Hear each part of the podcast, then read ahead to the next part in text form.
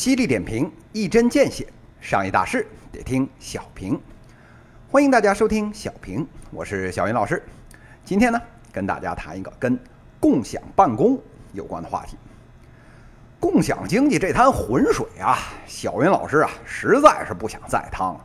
这之前呢，这节目啊做的太多，都快吐了。这车轱辘话是来回的说。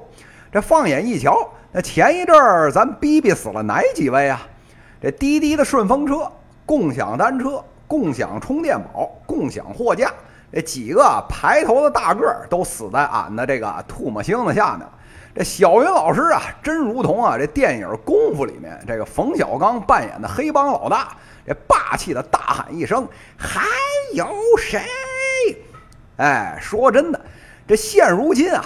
连 Uber 啊这种共享的鼻祖啊都喋喋不休，那共享经济目前还真剩下谁呀？仔细一琢磨呀，这市面上大个儿那就剩下一个了，叫 WeWork，做共享办公的。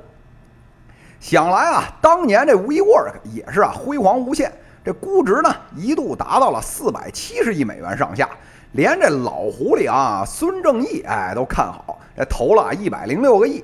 那见人就说啊，这是下一个阿里巴巴。这八月十四号的时候，哥们儿信心满满的，哎，向美国证券交易委员会递交了招股书，哎，准备 IPO。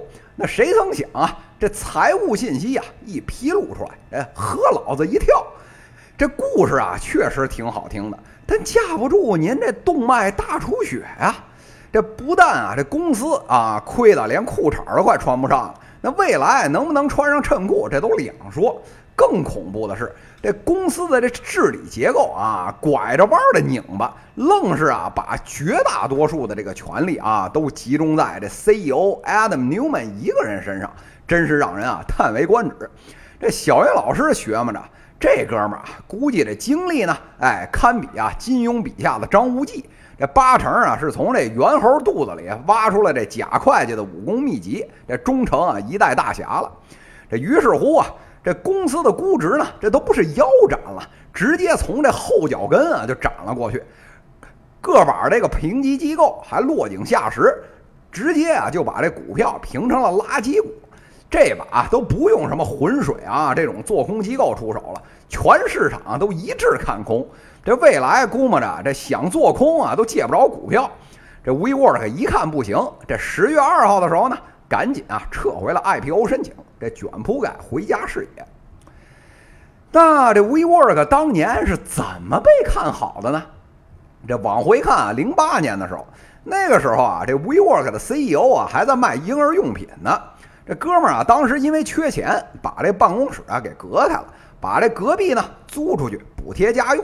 这呀就引起了另外一个人，哎，叫 McKelvey，哎，他的注意，这觉得啊，把这个房子租下来分割再出租，这做这二房东啊，这是个好生意。这俩人呢一拍即合。这当时啊，美国这金融危机啊正在蔓延。这一方面呢，这房子都便宜了；这一方面，大部分创业者这兜里的钱又紧。这往起一凑，哎，这呀就变成了个好生意。这 WeWork 呢，乘胜追击，这号称啊要把这个租房的生意变成啊实体线下的社交网络。这房子里面呢开了咖啡馆，弄这啤酒 party，这年轻人喜欢啥我就弄啥。这折腾了两年，哎，这经济回暖，这创业者更多了，这生意啊就是一发不可收拾。拿了风投的钱以后，这 WeWork 啊这个眼光开始高了。这原来啊勒紧裤腰带。现在能吃得起二十块钱的盒饭了，这立马膨胀了。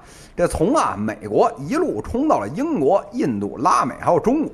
这不仅是租房，人家什么教育啊、哎百货呀、哎房地产啥玩意儿都敢搞。这不仅啊像孙老爷子啊这种风投嗨了，丫小样的自个儿也嗨了，觉得啊能变成啊像亚马逊一样的这个商业帝国。成为呢这个空间租赁涉及啊这个建造管理的大型商业机器，这谁曾想啊这几年巨额亏损之后，这市场占有率呢上升的有限，这钱呢目测短期根本赚不回来，这被市场啊大嘴巴抽了左脸抽右脸以后呢，哥几个终于啊踏实了。那这个时候啊，小云他们奇怪了，说那这共享空间它到底能不能赚钱呢？这小云老师啊一拍大腿，当然他喵了能赚钱了。这又是什么新模式啊？这我朝大名鼎鼎的唐家岭群租房听说过吗？这但凡啊国家要是不管，老子当房东能给你隔成两平米一间的往外租。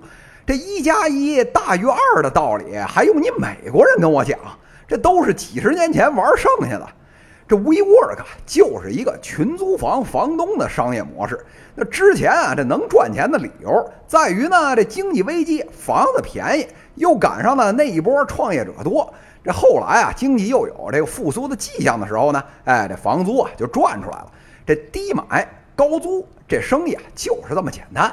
那跟什么传统模式唯一有点不一样的是，人家租户啊原来都愿意租给啊什么律师啊啊什么会计啊，哎，这因为人家有钱又能待得住。这 WeWork 可好，哎，就喜欢租给年轻人，哎，创业公司。您起盘的时候这么干啊，赶上创业潮，这没问题，能赚大钱。但您想过这一波过去了以后，这是什么情况吗？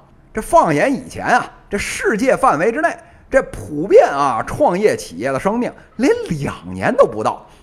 这个前浪呢，死在了沙滩上，这后浪还没跟上来。这持有这么多的固定资产，说不定还背着巨额的债务，您不得跟着歇菜啊？这所谓什么实体社交平台，哎，这全他喵的是噱头。再把大天说下来，您啊就是个线性增长的生意。拿房分割再出租，这有多少钱干多少事儿，这后续啊降本增效，这都是精细化管理。怎么着啊，您都做不成这指数增长。这时候有人不服了，说美国干不成，这在中国也干不成吗？那现在从政府拿这科技园、创业园的这地有多便宜，您知道吗？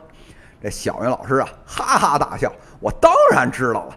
但是您了解现在国内科技园、创业园的现状吗？这实事啊，九空。这领导来检查，弄俩民工啊，摆个电脑糊弄一下。这领导说完，好好干，撤了以后，这里面啊，立马拆台子赶人。这放眼望去啊，这 L 型之下，有几个小微创业企业能撑得起国内那么多个创业园的盘子呀？那个十室九空，剩下那硕果仅存的一里面。